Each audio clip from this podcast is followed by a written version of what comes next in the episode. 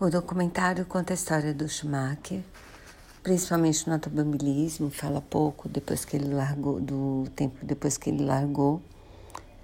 Mostra entrevistas de, de desde gente da família, esposo, irmão, pai, os filhos, até chefes dele na Fórmula 1, jornalistas, amigos.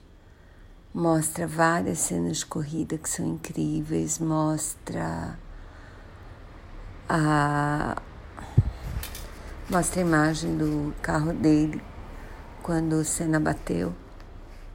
Ele estava logo atrás. E, bom, para quem está curioso sobre o que aconteceu depois do acidente, tem muito pouca informação. Mas na verdade acho que também não tem muito o que falar mesmo, assim. Todo mundo sabe que ele está um estado meio vegetativo, né? Provavelmente depois que ele teve o acidente.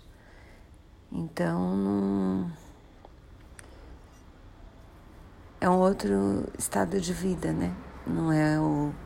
a vida que a gente vai acompanhar mesmo no documentário. Eu super recomendo, acho que vale a pena.